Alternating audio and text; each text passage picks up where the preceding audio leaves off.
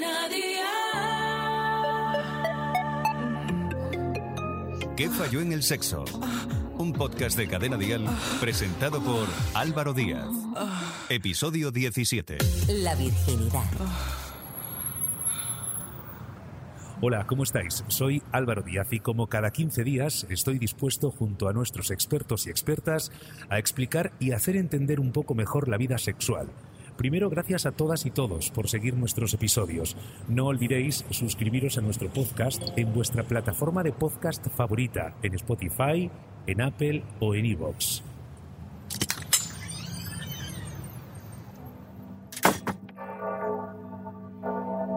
Hoy he venido a una majestuosa iglesia a haceros la introducción de este capítulo. Delante mío tengo un altar, una zona donde la congregación de fieles se sientan en las bancas.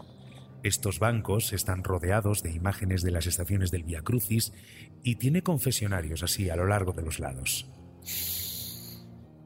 El olor es como a incienso y a humedad, una mezcla.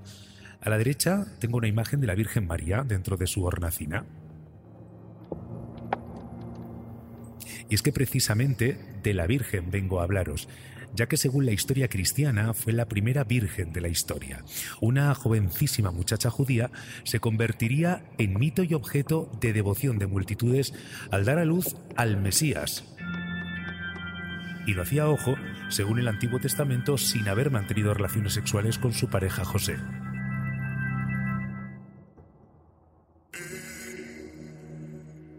2022 años después, y según la RAE, alguien virgen es una persona que no ha tenido relaciones sexuales. Pero en el imaginario colectivo lo que suele pensarse cuando se habla de virginidad es más bien una persona que nunca ha practicado la penetración. Parece implícito pensar que una persona con vagina pierde la virginidad cuando se rompe el himen, o una persona con pene cuando realiza por primera vez una penetración. Con lo cual, Perder la virginidad es un término algo obsoleto y que debemos cambiar de nuestro vocabulario. Los hombres también perdemos la virginidad. Es el momento de nuestra vida en la que da comienzo nuestra vida sexual, sea solos o acompañados. Yania Concepción Vicente, psicóloga y educadora sexual. La Organización Mundial de la Salud califica la virginidad como una forma dañina de discriminación de género. ¿Está la sociedad preparada 2022 años después para cambiar este concepto? Hola Álvaro, pues mira, en pleno 2022 creo que la sociedad aún no está preparada para soltar eh, este concepto porque está muy, muy arraigado en la parte religiosa. Eh, seas practicante o no, la sociedad ha construido eh, este, este concepto para controlar la sexualidad de las mujeres y el poder que tiene la iglesia o las religiones parte de este sistema patriarcal sustentado para poder dirigir, para poder coaccionar, lo digo así mismo, el placer y la libertad de las mujeres. Entonces, eh, donde nos encontramos ahora, es verdad que el concepto cada vez más eh, se está desconstruyendo, pero como es sistémico, es una, es una estructura, el sistema patriarcal está ahí presente, creo que aún así hay muchas personas, la sociedad no está preparada para desconstruir este concepto, porque desconstruirlo significaría deconstruir el sistema patriarcal y también desconstruir todo lo que se habla en torno a eh, las mujeres vírgenes o la Virgen María en este caso, como tú bien decías. Y para eso, uff, queda, queda, eh, queda. Pero estamos ahí, estamos ahí. Carmen Sánchez Martín, psicóloga clínica y sexóloga. Naciones Unidas considera que las pruebas de virginidad son una violación de los derechos humanos de las niñas y mujeres sin base científica. ¿Qué consecuencias físicas y mentales tienen aquellas niñas que lo padecen? Pues las pruebas de virginidad, esos test de virginidad, pues son un atentado contra los derechos humanos en toda regla. El derecho a la intimidad, la privacidad, es un trato degradante y discriminatorio para las mujeres, es cruel y es directamente una tortura.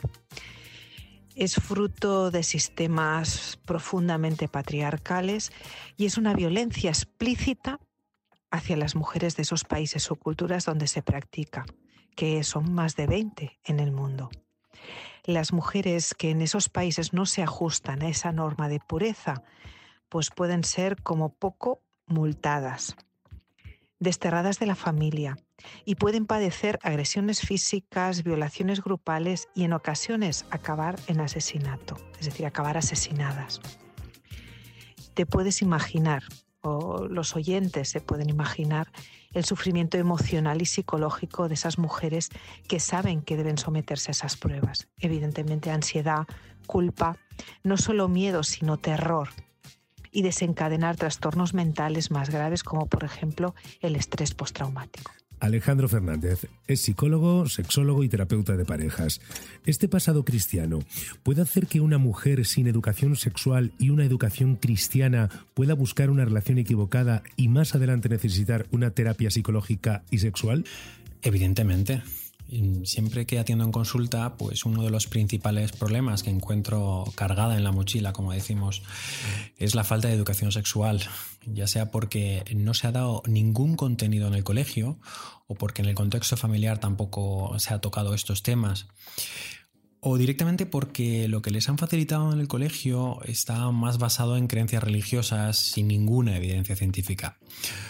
Lo primero con lo que nos encontramos en este tipo de mensajes erróneos es que se han interiorizado y supone un esfuerzo tremendo el desmontarlos. La persona llega a la consulta con mucha culpa, sin entender siquiera lo que le pasa. Y de hecho es muy común que esta primera demanda inicial que nos hacen tenga que ver con cualquier otra cosa menos con lo que realmente está pasando, porque no entienden eh, cuál es la relación entre la causa y el efecto han venido a pedir ayuda, por ejemplo, porque quieren estar más disponibles para su pareja. Y al final el trabajo que tenemos que hacer es tan profundo para que puedan entender que no tienen que hacer nada que no quieran. Trabajamos conceptos completamente desconocidos para una persona de treinta y tantos años que chicos y chicas de instituto ya conocen hace mucho tiempo. En resumen, que relacionar creencias religiosas sin ninguna evidencia científica, más orientadas en el control o la superioridad de la figura masculina sobre la femenina y otra serie de barbaridades, genera muchísimos, muchísimos problemas tanto a nivel psicológico como sexual o de pareja. ¿Qué falló en el sexo? Un podcast de Cadena Dial presentado por Álvaro Díaz. En las últimas décadas, la presión social que existe alrededor de los y las jóvenes sobre la virginidad ha hecho que muchas personas se inicien sin estar preparadas o sin desearlo, dando por hecho que ser virgen es algo de lo que avergonzarse o algo que esconder, o peor aún, algo que tenemos que hacer en una determinada edad. Alejandro, ¿Te has encontrado en tu consulta una pareja que una de las partes piense que las relaciones sexuales tienen que sucederse tras el matrimonio? ¿Cómo se gestiona esta crisis? Álvaro, no te lo voy a negar, pero no solo un miembro, sino los dos.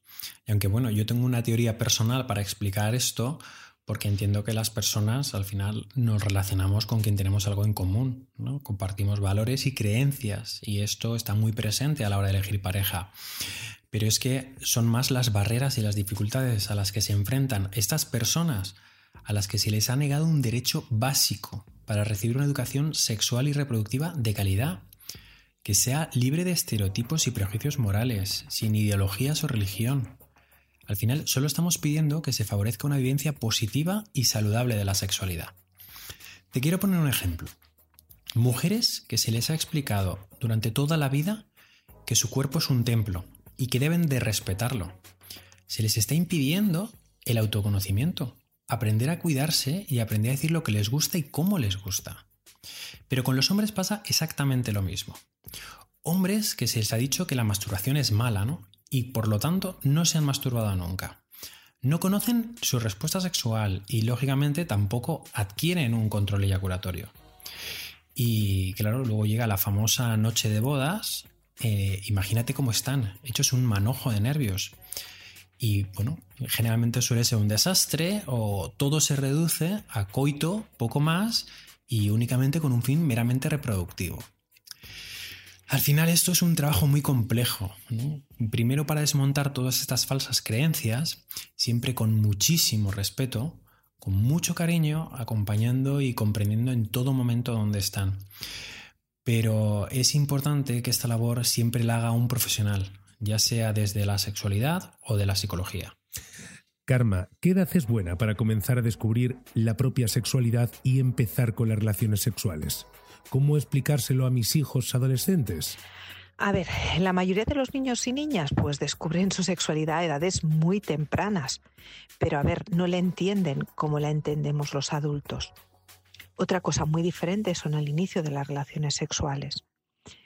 A ver, no hay una edad mejor que otra para iniciarse en las relaciones sexuales, pero de lo que sí que hay evidencias contrastadas es que los y las adolescentes que reciben una adecuada educación sexual no tienen tanta ansiedad por tener, es decir, no tienen esas ganas o esa necesidad de tener esas relaciones sexuales, incluso posponen su inicio hasta encontrar la persona adecuada y generalmente utilizan esas primeras veces pues métodos anticonceptivos adecuados. ¿Cómo explicárselo a vuestros hijos adolescentes? En la adolescencia ya vais tarde. ¿eh? Yo siempre digo que esta, esta frase, la adolescencia ya es tarde. Eh, la sexualidad, la educación sexual se empieza en la edad infantil, en la edad cuando están en primaria y evidentemente en la pubertad. En la adolescencia ya, hombre, no lo tienen que saber casi todo, pero sí que tienen que tener no solo mucha información, sino también eh, sobre valores de la sexualidad. Jania, si hemos decidido mantener por primera vez en relaciones sexuales, ¿cómo y con quién tenemos que hacerlo? ¿Es solo con penetración? Me encanta esta pregunta. Mis recomendaciones son, hazlo porque lo deseas y te sientes con ganas de que suceda, no por obligación o por presión social. Hacerlo con alguien que te guste, que te transmita confianza, respeto, seguridad y que sobre todo Respete tu ritmo y tu tiempo. Es importante que en el cómo prepares el cuerpo. Muchas llegan con ansiedad, con nerviosismo, con vergüenza. Así que tómense el tiempo para besarse, lamberse, lamerse, acariciarse, relajarse y excitarse. Tómense el tiempo. Muchas veces no tiene que ser genital. Puede también ser una, un encuentro, esta primera vez de una forma global porque es para hacerlo más placentero, para hacerlo más cercano. Importante, utilizar preservativo. Recuerden que sin gorrito no hay cumpleaños. Y para facilitar la penetración, si en ese primer encuentro deciden eh, que sea con penetración, pues el lubricante para facilitar la entrada. Y recuerda nuevamente el ritmo, al paso. No debe doler la primera vez. Si duele es porque no se está haciendo bien, porque el cuerpo no está preparado, porque no se está lo suficientemente excitado para que suceda la penetración. ¿Vale? Importantísimo, comunicarse, hablar sobre cómo se están sintiendo, si les está gustando, si va bien el ritmo que llevan o si es necesario cambiar. Saber parar, como dije, si no lo estás disfrutando, si te duele, si te molesta, puedes parar.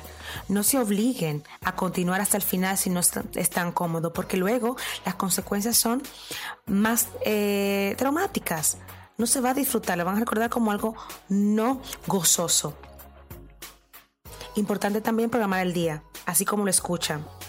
Decidir cómo, cuándo y dónde hacerlo, a tu tiempo.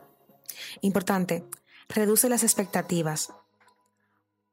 Primero, como dije, la penetración no lo es todo. Y segundo, es importante entender que tu cuerpo hay que prepararlo. Y por último, reduce tus expectativas de ese primer encuentro. Recuérdalo bien, la penetración no lo es todo. Sigue informándote, consume educación sexual, aprende a conocerte y a explorarte. Eres responsable de tu placer y de transmitir lo que deseas en ese momento. ¿Qué falló en el sexo? El himen como la vulva es diferente en cada una de las personas con vagina que existen en el planeta. No se ha encontrado ninguna evidencia científica de cuál es su papel en el cuerpo, pero sí se sabe que no todas las personas con vulva nacen con himen. Karma, siempre que una persona con vulva mantiene por primera vez una relación sexual, tiene una rotura de himen y es cierto que se puede regenerar si no se utiliza. A ver, el himen puede romperse en diferentes situaciones y sufrir alteraciones que no tienen que ver con las relaciones sexuales. Hay mujeres con un himen muy flexible que no tiene por qué romperse en las primeras relaciones sexuales, y en cambio otras que nacen con un himen casi inexistente, es decir, pues ya como muy perforado y casi que no existe.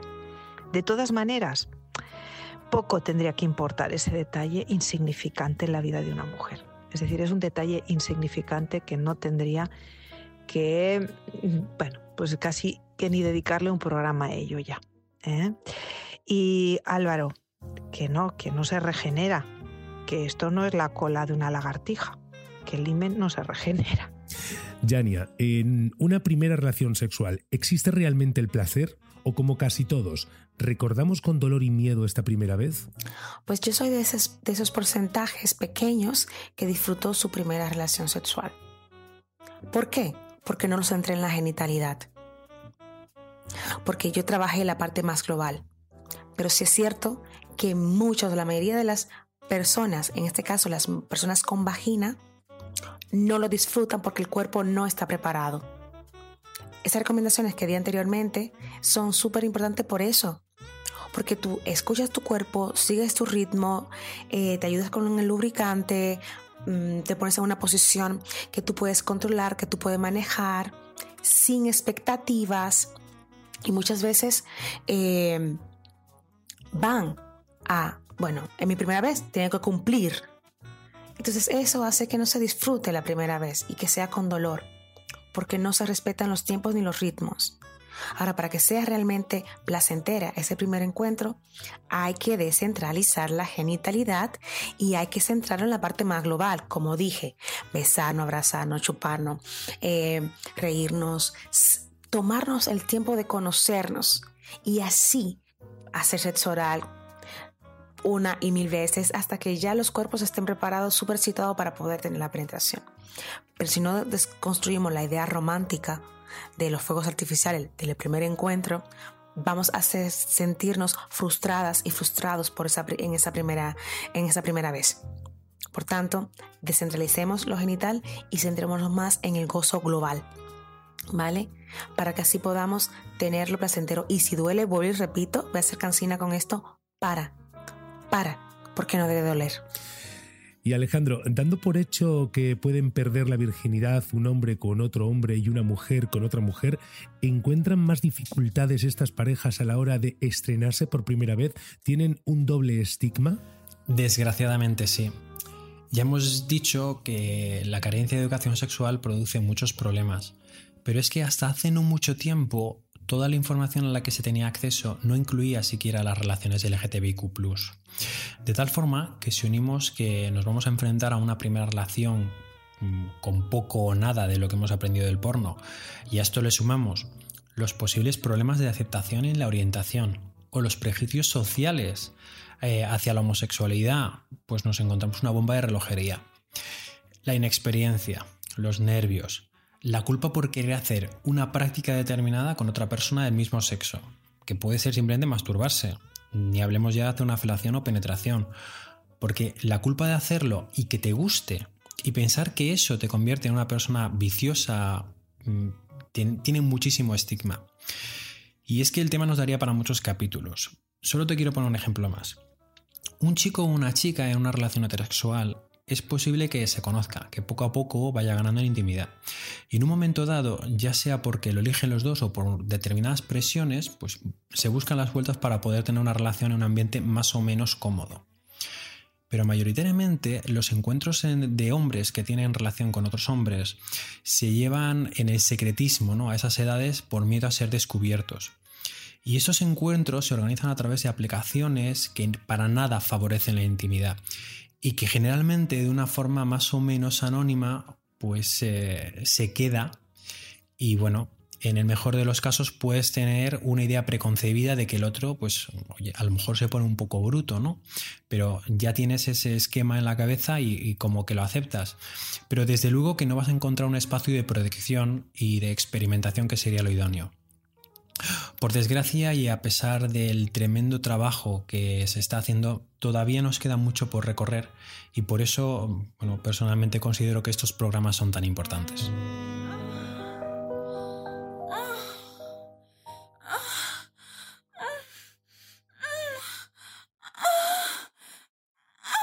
¿Qué falló en el sexo? Muchas gracias a los tres, Alejandro, Jania, Karma. Si finalmente hemos encontrado alguien en quien confiamos y con quien queremos compartir este momento de intimidad, además de métodos anticonceptivos como los condones, debemos olvidarnos de lo que creamos haber aprendido del porno y de la ficción, porque las relaciones sexuales no son como en las películas. Igual que no pasa nada si no llegas al orgasmo. Lo importante es pasarlo bien, divertirse y disfrutar. Así que fuera presiones, prejuicios y miedos porque no tenéis que pasar un examen ni nada por el estilo. Si tienes cualquier duda, no dejes de escribirnos un WhatsApp a este número 659 35 12 17.